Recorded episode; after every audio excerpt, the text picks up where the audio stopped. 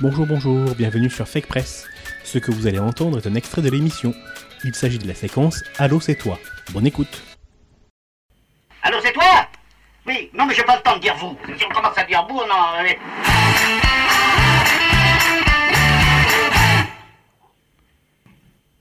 Au téléphone avec nous, Eric Viennot. Eric Viennot, euh, c'est un créateur de jeux vidéo. Il a créé euh, pas mal de jeux. Euh, la série des, des oncles Ernest, plutôt pour les, pour les enfants, mais aussi une Memoriam. Euh, il a fait aussi Atmind, un- un- une enquête multimédia. et d'autres projets dont on va parler avec lui au téléphone. Bonjour Eric. Bonjour. Merci d'avoir accepté l'invitation de, de Radio, Cam- de Radio Campus pardon, et, de, et de Fake Press. Euh, bon, on va commencer euh, par une première question. Euh, J'ai dit créateur de jeux vidéo. Ouais. Est-ce que créateur, c'est le, mot exact? C'est plus artiste, programmeur C'est Qu'est-ce que vous, préférez, vous, comme appellation? Moi, je revendique l'appellation créateur, voire même auteur. J'ai toujours défendu une vision des- du jeu vidéo comme, comme d'un art, euh, parce que je, je viens du monde de l'art euh, de l'art contemporain. Je suis arrivé dans le, dans le jeu vidéo en passant par euh, les arts plastiques et puis euh, l'art numérique, euh, l'image de synthèse et progressivement l'interactivité, le multimédia et les jeux vidéo. Et pour moi, c'était un, un parcours assez logique. Euh, dans les, les, les game designers de ma, ma génération, hein, on- créateur de jeux, c'est game designer en anglais. Euh, et en fait, euh, souvent, ce sont des gens qui viennent de l'informatique, parce que les premiers créateurs de jeux étaient d'abord des développeurs. Il fallait, euh, et c'est des développeurs qui d'ailleurs avaient un talent assez multiple, parce qu'ils faisaient du graphisme, ils faisaient de la musique. euh, et en fait, euh, moi, j'ai un parcours un peu différent, parce que je viens du, du monde de l'art, et, et j'ai tout de suite vu que le jeu vidéo allait être, comme le cinéma au XXe siècle, les jeux vidéo allaient être l'art du XXIe siècle. Donc je revendique cet aspect euh, artistique et euh, j'ai toujours essayé à travers mes créations de, euh, de euh, comment dire, de les mettre au service d'une d'une vision, d'une narration, d'émotions, de faire vivre aux gens des, des émotions. Et apparemment, ça a marché avec vous. Ah, vous avez joué à une Memoria. voilà. mais, euh, mais même Donc- Oncle Ernest, hein. même, euh, même Ouais. à 20 ans, je jouais à Oncle Ernest. Voilà, et donc c'est l'idée de, à travers ce média notamment, de, de raconter des histoires, mais raconter des histoires euh, par des moyens différents que euh, l'on fait a- avant les jeux, euh, la littérature, le cinéma, qui sont des arts, euh, on va dire, euh, en, simplifiant plus, plus linéaires. Et là, on est dans un autre mode d'écriture qui est d'ailleurs encore à explorer, hein, euh, un autre mode d'écriture euh, et, de, narration qui permet à celui qui rentre dans le récit euh, de participer au récit. C'est donc quelque chose d'assez euh, innovant et d'assez extraordinaire. Oui, très innovant, innovant pardon, très immersif. Euh, James, tu avais une question? Oui, alors moi j'aurais aimé savoir euh, quelle est la journée type d'un créateur de, de jeux vidéo quand il est en création en tout cas? Alors quand on est en création, ce qui n'est pas le cas euh, avec moi en ce moment, je suis plutôt euh, en ce moment entre, enfin plein de projets, tu, vous en avez parlé tout à l'heure. Euh, bah, on est très proche de l'équipe, hein, parce qu'un jeu vidéo c'est euh, c'est une équipe, c'est comme le cinéma, on peut pas faire aujourd'hui un jeu vidéo tout seul dans son coin. Donc il faut à minima euh, euh, un, ou plusieurs développeurs, euh, des graphistes, et puis des graphistes de plus en plus spécialisés. On a des graphistes euh, 2D, texture, euh, euh, euh, des, il y y a énormément de corps de métier qui sont apparus depuis euh, une quinzaine d'années.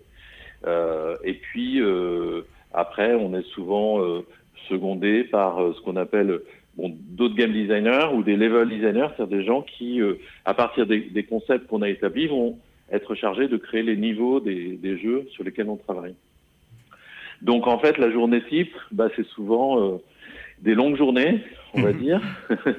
Et euh, je me souviens quand j'ai bossé sur, je sais plus lequel, mais In Memoriam, j'étais, mais vous pouvez pas imaginer, pendant des mois, je détestais mon jeu tellement je le testais, je le testais, je le testais. À la fin, je, le- détestais. D'ailleurs, c'est un jeu de mots. euh, c'est marrant, c'est la première fois que je fais ce rapprochement, mais euh, je le détestais parce que j'avais, voilà, j'avais une espèce d'indigestion. Et euh, à l'époque, donc, je travaillais, je faisais que ça, quoi. Je me réveillais le matin jusqu'au soir, on testait, on, on réglait, etc. Et et, et je me souviens être allé euh, juste à la sortie du jeu euh, au supermarché. J'étais super heureux d'aller faire mes courses comme tout le monde, euh, ce que j'avais pas pu faire depuis des mois. Voilà. Donc c'est assez rigolo. Ça marche. Et, et vous, vous êtes également auteur, c'est-à-dire que vous- c'est vous qui créez tout l'univers et tout où vous êtes entouré? Alors moi, j'ai longtemps travaillé. J'avais mon, mon studio à une époque, hein, donc un studio indépendant qui est monté jusqu'à euh, quasiment une centaine de personnes à, une époque. Euh, donc comme je l'ai dit, euh, je, je travaillais pas seul et et, et, et si aujourd'hui, euh, enfin quand aujourd'hui je retravaille avec sur des projets de, de jeux, parce que je fais pas que ça, vous l'avez dit, effectivement, je travaille avec avec d'autres studios, c'est-à-dire avec des équipes qui à à- ont des développeurs, des graphistes qui me permettent de- d'exprimer mes, mes idées. Super, merci. Euh, J'avais j'avais une question par rapport à, à votre vision de- du jeu comme l'art. On, on a souvent dans, dans l'imaginaire collectif une image très, euh, quand on s'adresse aux médias et tout, une image très péjorative des, des jeux et euh, du public autour des jeux. Euh, on montre un peu ça comme une sous-culture, euh, voilà, comme un simple passe-temps et souvent pour, pour des adolescents. Et euh, il n'y a pas beaucoup de gens qui considèrent ça justement comme un art. Donc qu'est-ce que vous répondez euh, aux gens qui ont cette image-là? Et est-ce que vous avez l'impression que là, c'est en train de changer petit à petit, avec notamment le fait que, bah voilà, on est tous, on est une génération qui sommes nés dans, dans, les jeux vidéo.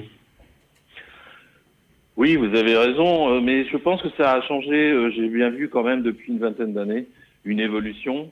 Et aujourd'hui, euh, c'est vrai qu'aujourd'hui, il y a des gens de 40, 50 ans qui ont grandi quasiment avec les, jeux, quoi, et qui ont vieilli. Alors ils jouent moins, ils jouent, ils sont pris par d'autres, euh, par leurs occupations, euh, ils sont pris par leur famille, ils sont pris par euh, tout un, ensemble de, loisirs, notamment euh, bah, tout ce qui est séries, films, etc., auxquels on a accès.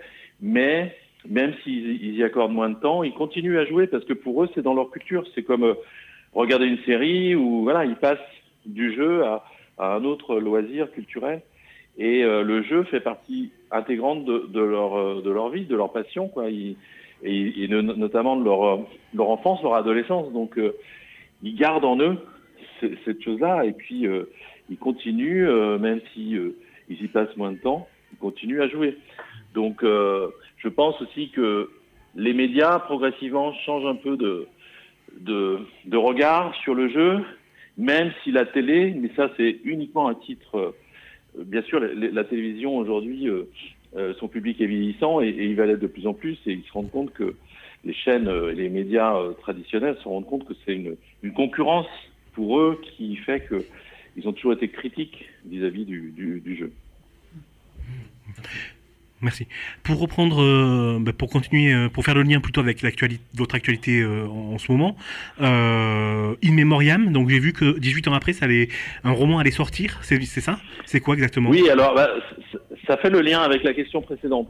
En fait, quand j'ai sorti de Memoriam, c'était le premier en 2003. J'ai eu, ça a été quand même un jeu qui a fait beaucoup parler de lui. D'ailleurs, Libération avait accordé, je crois, six pages. C'était la- une des toutes premières fois où où un, un jeu était aussi, enfin voilà, il y avait les, médias généralistes du coup en ont, en ont parlé. Et euh, c'est devenu un véritable phénomène. Et du coup, j'ai été approché à l'époque par euh, différents euh, euh, producteurs ou réalisateurs de, de- de séries ou de films qui m'ont dit mais est-ce qu'on peut pas l'adapter? Et ils m'ont demandé pour ça si j'avais un scénario. Et le problème, c'est que un scénario de jeu, ça, ça ne se lit pas comme un scénario de film. C'est-à-dire que c'est des tas de, de tableaux, de, de, de c'est, un véritable puzzle en soi. Donc, euh, je pouvais pas envoyer euh, le, le game design, comment on appelle, le game design document à, à ces gens-là. Et donc, il a fallu que je, je me dise comment, à quoi ressemblerait un film. Et donc, du coup, que je réécrive un petit peu l'histoire. Euh, et donc, je me suis dit, bah, le mieux, c'est que euh, c'est d'écrire, ce serait d'écrire déjà un, livre. Je suis allé chercher une amie, euh, je savais qu'elle écrivait très bien, et on a travaillé ensemble pendant quasiment un an euh, avec euh, Florence Beauchard, donc qui m'a qui coécrit avec moi le, livre. Et puis j'ai envoyé ensuite ce, bouquin à, des producteurs. Puis finalement le projet s'est pas fait. Du coup j'ai envoyé le livre, le manuscrit à des éditeurs, Mais peut-être que, l'erreur que j'ai faite, et, ça rejoint la question précédente, c'est de dire voilà, je vous envoie euh, l'adaptation d'un- jeu vidéo à succès euh, qui est sorti euh, il, y a, un an ou deux ans, je ne sais plus exactement quand est-ce que je l'avais envoyé. Et, voilà. Et en fait, je l'ai envoyé, je sais pas, à une dizaine d'éditeurs. Et bon, bah, il n'y a pas eu de retour positif, c'est-à-dire que soit, on me répondait pas, soit ils me disaient bon, euh, ouais, euh, non, c'est pas, c'est pas notre ligne éditoriale, ou je sais pas quoi. Bon. Et en fait, bah, je me suis euh, dit, je vais le, je vais attendre, je le renverrai à d'autres éditeurs. Puis le temps a passé, je suis passé à autre chose. Et puis il y a à peu près un an ou deux, à nouveau, un réalisateur travaille avec moi. Et puis il me dit, mais Eric, euh, t'as plein d'idées. Est-ce que t'as pas dans tes cartons un scénario que je pourrais adapter? En série ou en film Et je lui dis, oui, j'ai un, scénario que j'ai fait il y a une quinzaine d'années euh, qui s'appelle, euh, qui a été adapté d'un jeu. Alors, il connaissait pas le jeu, mais euh, il a lu le, bouquin. Et une semaine après, il m'a rappelé, mais enthousiaste, en me disant, mais comment se fait-il que ce bouquin n'ait jamais été édité? C'est génial. Moi, j'ai pas lu, j'ai pas joué au jeu, mais le, le- vraiment, j'ai envie de l'adapter en, en, en série. Et donc, on a commencé tous les deux à travailler en- sur une série. D'ailleurs, ce projet est toujours en cours. Euh, et puis, ça m'a donné envie de finalement de relancer ce, projet en me disant, mais finalement, pourquoi il reste dans des cartons? Et voilà, ça donne lieu à, cette sortie là aujourd'hui, 18 ans après la, sortie du jeu, quoi. Euh, J'avais une question. En fait, c'était pour revenir en fait sur votre euh, voilà, ce quand vous disiez qu'il fallait l'adapter en livre et que c'était pas simple. ça, c'est aussi la preuve que euh, le jeu vidéo c'est un art euh, particulier, c'est un art euh, à part. C'est pour ça que c'est aussi, c'est pour ça aussi souvent les jeux vidéo adaptés en film c'est pourri comme Max Payne et souvent les, les films adaptés en jeux vidéo c'est compliqué. Il y, il y a vraiment plein d'exemples. Oui, Et donc moi je me demandais, là vous êtes euh, voilà vous êtes conce- euh, concepteur de, de jeux vidéo, vous avez aussi écrit euh, un livre, euh, vous êtes aussi plasticien. euh, Est-ce qu'il y a quelque chose que vous préférez entre les trois ou euh, c'est le mélange des trois Il y a qui- aussi réalisateur de documentaires, on va en parler juste réalisateur après. de ouais. documentaire. Ouais. Est-ce qu'il y a quelque chose que vous euh, préférez faire ou euh, c'est un peu le mélange et de, le touche à tout? Pour moi, c'est un peu le- la même chose, c'est-à-dire qu'en fait, euh, euh, dans, dans mes jeux, d'ailleurs, il y a une, une- comment dire, une approche très documentaire. Dans l'oncle Ernest, on a l'impression que le personnage existe. Je me suis beaucoup inspiré de, de faits réels, de lieux réels. Je me documente beaucoup quand je fais mes jeux sur des tas de sujets, sur des tas de, de trucs. Quand j'ai fait Immemoriam, pareil, on a l'impression, euh, enfin les gens euh, même allaient sur le site de Libération et ils avaient l'impression que, que certains personnages existaient, parce qu'il y avait des, des vrais, des vrais articles, enfin des vrais faux articles. C'était un peu l'ancêtre des fake news quelque part. Mhm. Euh, et donc j'ai- j'aime bien euh, raconter des histoires ancrées dans le réel. Et après, la façon de les raconter, évidemment, je trouve que le, plus fort média, c'est euh, le jeu vidéo. Parce que, euh, parce que quand on accompagne des personnages pendant 15-20 heures, on éprouve forcément pour eux un niveau d'empathie, on est en immersion dans l'histoire beaucoup plus encore que dans euh, un roman ou, ou dans un film. Donc c'est vrai que euh, c'est évidemment euh, euh, avec avec les moyens du jeu, on, on- on peut. c'est- un média très puissant qui malheureusement, on en parlait tout à l'heure, a pas encore. Enfin, il y a eu des, évidemment des très belles choses, mais je trouve qu'il est parti directement assez vite dans une voie très hollywoodienne avec des triplets et que il y a il y a des jeux indépendants, mais que je je je je, je pense que par rapport à à tout son potentiel, on voit pas encore suffisamment de choses, euh, euh, des, des, des- comment dire, des gens qui, qui essayent d'i- d'innover, comme j'ai essayé de le faire aussi, euh, de, ouais, de trouver des, des nouvelles façons de raconter des histoires. Enfin, il y a, il y a des choses intéressantes qui se font, mais euh, pas encore. je trouve que les, des artistes n'ont pas suffisamment imprimé leur vision. Alors, il y a des grands noms que, que j'aime beaucoup, moi, comme Genova Chen qui a fait Journée, euh, euh, Ueda qui a fait euh, Ico ou et Shadow of the Colossus, par exemple. Donc voilà, il y a des, il y a des, des gens qui ont pris ce média et qui ont su, grâce à ce média et, et à ses spécificités, raconter des histoires qu'on pourrait pas raconter à- dans un livre ou, ou dans un film. Ouais, ouais, Euh, c'est sûr que c'est c'est un média que parfois on, re- on passe 60, 70 heures dessus et ça paraît normal et ça laisse une, euh, grande, une grande liberté. Euh, je vais laisser Christophe euh, terminer. Ouais, c'est juste pour faire le lien justement avec le, le documentaire. J'ai vu sur euh, donc vous prépariez euh, euh, un documentaire qui s'appelle La petite valise. Donc si j'ai bien compris, c'est une histoire d'amour, mais une histoire d'amour réelle. C'est bien ça. C'est pas du... là, il y a rien d'inventé dans, dans dans cette histoire. Oui, là tout à fait. En fait, c'est bah, c'est l'histoire de mes parents. C'est-à-dire qu'en fait, euh, mon père est mort il y a une dizaine d'années. Et quand il est mort, ma mère euh, m'a fait venir dans sa maison. Et euh, elle, euh, elle m'a mis, posé littéralement sur les genoux une petite valise qui était remplie de lettres qui s'étaient écrites pendant quatre ans dans les années 50. Et en fait, j'ai commencé à lire ces lettres et j'ai été subjugué par leur beauté et puis leur nombre. Il y en a plus, il y en a plus de 600. Ils s'écrivaient quasiment tous les jours, des très longues lettres. Et euh, j'ai décidé donc de- d'en faire un. Alors, j'ai d'abord convaincu ma mère d'en faire un livre parce que je- moi j'adore les livres, épi- épi- les romans épistolaires où on, Mm. on rentre dans l'intimité des gens à travers le et on rentre dans un récit à travers des, des lettres. Et, euh, et ensuite, je me suis dit, il faut que je- j'en fasse un, un film. Alors, dans un premier temps, je pense que dès, dans quelques mois sortira euh, le roman, parce que ma mère a, a- a finalement. Alors, je lui ai acheté. Elle a, quand euh, mon père est mort, elle avait euh, euh, presque. euh, Enfin, elle avait 60, 75 ans, 76 ans. Et, euh, et donc, bah, je lui ai acheté un ordinateur. Elle s'était jamais servi d'un ordinateur. J'ai installé un, un, un logiciel pour pouvoir l'aider à distance. Et puis, euh, bah voilà, elle s'est formée et puis elle a, elle a, elle a écrit son, son roman adapté, de, enfin pas adapté, c'est sa vie, euh, on va dire un peu romancé, mais pas trop. Et surtout, elle a intégré toutes les lettres, enfin une grande partie des lettres. Et donc, ça donne à ce récit une, c'est dingue parce que il y a des, des détails de l'époque qui, traversent ce récit, euh, ne serait-ce que des, films, des musiques. euh, c'est- euh, une, multitude de petits détails, mais qui donnent à ce récit énormément de vie. Et euh, puis évidemment, c'est très touchant parce que euh, c'est aussi une histoire très romanesque avec des, comme dans tous les, bons- récits, euh, bah, des obstacles à leur amour, la distance. D'abord, ils sont séparés. Euh, lui, il est à Paris, elle, elle est à Lyon. Lui, il fait ses études d'éducation physique. Donc, dans un milieu où il y a plein de beaux mecs euh, qui, euh, évidemment, lui, le, qui, qui l'emmènent dans des balles, voilà, et qui, qui pourraient le détourner de, de son amour euh, pour, pour cette femme.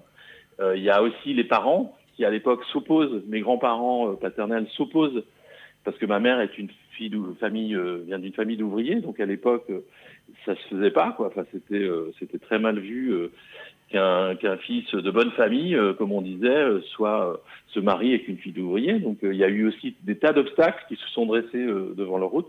Et tout ça, ça fait un récit qui est très vivant et j'essaie aussi de l'adapter en, en documentaire en m'impliquant aussi dans, le récit, mais là, c'est un peu trop, trop tôt pour en parler. Mais sinon, j'ai un autre, euh, un autre projet de documentaire qui va sans doute euh, démarrer par un, une, newsletter que je vais lancer dans quelques semaines. Mais là, qui nous amène dans un, qui est beaucoup plus proche de l'oncle Ernest et d'In Memoriam, parce que là, on est dans un, à nouveau dans un, un récit qui ressemble à euh, un roman, quoi. Enfin, vraiment, c'est une histoire vraie, mais qui Histoire ressemble à une, à une totale fiction et euh, même un truc tellement euh, barré qu'on a l'impression que c'est c'est une fiction, quoi. Voilà. Donc vous verrez ça dans quelques semaines sur mon fil Twitter. Et puis, euh, donc il y aura d'abord, on va démarrer par une newsletter, un podcast, et j'espère à un moment pouvoir aller jusqu'à à faire un, un film documentaire dans, dans un premier temps. Bon, mais super. Je vais suivre euh, pour ma part ça de très près. Merci. Et, et, et la sortie du roman euh, et des documentaires et le fil Twitter, là, vous m'avez mis euh, l'eau à la bouche avec la, la newsletter. Ouais. Ouais, non, c'est c'est une histoire qui va pas étonner les, les gens parce que en fait, elle est partie justement d'un jeu. Donc, euh, dans le sens où c'est en me documentant sur un, un jeu qui se passait dans un archipel imaginaire. Moi, je me nourris de vraies histoires, donc j'ai acheté, j'achète souvent des bouquins pour me nourrir de, de vraies histoires, et après les, les, les romancer évidemment dans, dans, dans le, le scénario du jeu. Et donc là, euh, bah, cette histoire, je l'ai découverte dans un livre, et euh, elle m'a amené euh, à vivre moi-même depuis quatre ans des, des, rencontres avec des gens extraordinaires, euh, des, euh, enfin, je ne vais, je vais pas trop vous dévoiler le, le non, non, j'aime pas les spoilers. L'histoire, mais euh, disons que ça, a un lien avec une, île du Pacifique, totalement un des endroits les plus isolés au monde, un endroit très mystérieux, et euh, voilà, toute un, une quête d'un homme euh, à la recherche d'un mystère, mais alors je ne sais pas si on arrivera à l'élucider en, revanche, mais, quelque chose qui, touche à, à la fois un, côté onclernès, d'ailleurs il y a des liens qui sont apparus, des synchronicités que j'ai vécues moi euh, à travers euh, ces, recherches, euh, cette enquête que j'ai menée, et puis un lien avec mes jeux précédents. il n'est pas exclu d'ailleurs que ça nous amène à, la création d'un ARG, c'est-à-dire un, un, jeu en réalité alterné, ce que, ce que, ce que j'ai fait à travers In Memoriam et, et Altman. Ok, super. Merci beaucoup, euh, Eric Viennot, encore une fois, d'avoir accepté, euh, d'avoir accepté l'interview pour euh, Fake Press Merci et Radio Campus. On va se quitter sur ça. Euh, on mettra tous les liens sur le site internet et n'hésitez pas à, à, nous informer de, de la sortie des, des, euh, des différents projets. D'accord, merci à vous ah. et puis bonne, bonne, bonne fin d'émission. Merci, merci, beaucoup. À bientôt, merci. Eric. Au revoir. Merci, au revoir. Au revoir. Retrouvez Fake Press, l'émission complète, trois fois par mois sur www.factpress.fr, mais aussi sur les plateformes de podcast, Deezer, Spotify, etc., ainsi que sur quasiment toutes les applications smartphone. N'hésitez pas à vous abonner. À bientôt!